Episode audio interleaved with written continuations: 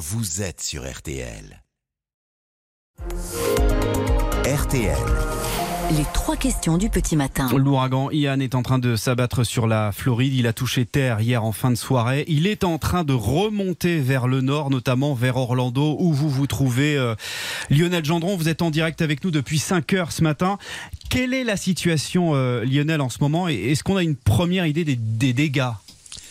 Alors c'est compliqué à évaluer car les secours ont encore du mal hein, à accéder aux zones les plus impactées, évidemment, notamment euh, là où l'ouragan a frappé en premier, c'est-à-dire au sud-ouest de la péninsule floridienne. Ce que l'on sait, c'est que les secouristes ont reçu plusieurs appels de personnes bloquées dans leur maison, notamment à Fort Myers. Et puis surtout, l'ouragan est loin d'avoir terminé sa course, même s'il baisse un peu euh, d'intensité. Il arrive euh, sur Orlando où je me trouve, où je vois actuellement des murs d'eau qui s'abattent sur nous. On aura un premier bilan dans les prochaines heures, mais on voit les premières images du sud de la Floride. On a malheureusement du mal à croire qu'il n'y aura pas de victimes. Hmm. Il est passé minuit hein, chez vous. Que font les habitants de Floride? Est-ce qu'ils arrivent à dormir? Alors il faut avoir quand même le sommeil bien lourd hein, pour, euh, pour dormir. Ce que l'on regarde le plus euh, en ce moment, ce qui est quasiment hypnotique, ce sont les fenêtres. Euh, vous les voyez gondoler comme si elles avançaient vers vous et, vous vous demandez vraiment comment elles tiennent, par quel miracle elles n'explosent pas.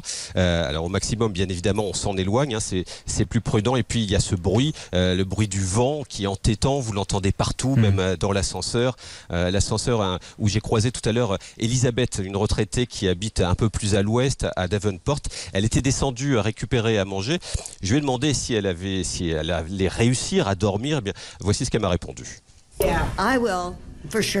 Oui, bien sûr. Cette nuit, on ne va rien voir. Mais quand ça va vraiment souffler, on va bien entendre. J'ai déjà vécu ça, vous savez. Il faut s'y préparer quand on habite en Floride.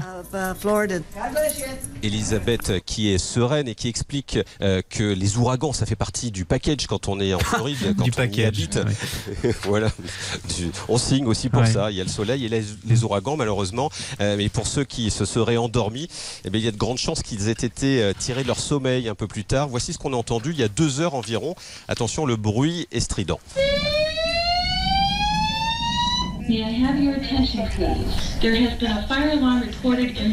Alors en fait, il s'agit euh, d'une alarme incendie qui s'est déclenchée. C'était une fausse alerte, mais ça ajoute bien sûr euh, au stress euh, des gens. On n'y pense pas forcément, mais il y a souvent des incendies également lors des ouragans qui créent notamment beaucoup de courts-circuits. Les spécialistes Lionel disent que cet ouragan est particulier. Qu'est-ce qu'il a de différent? Alors déjà, sa trajectoire a été très compliquée, très difficile à définir par euh, les spécialistes. On savait qu'il euh, attaquerait par le sud-ouest, mais le, trajet devait être assez droit, assez rectiligne vers le nord. Finalement, il a pris une direction plutôt nord-est.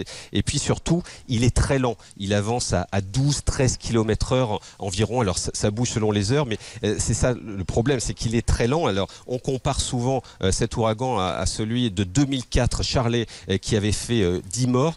Charlet avançait quasiment trois fois plus vite.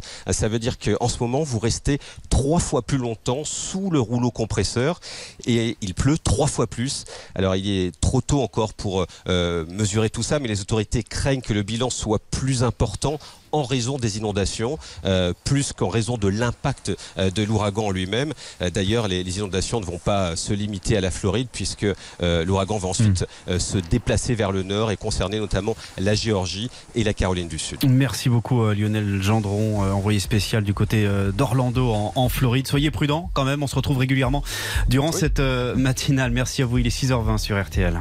RTL, pour tout comprendre de l'actualité.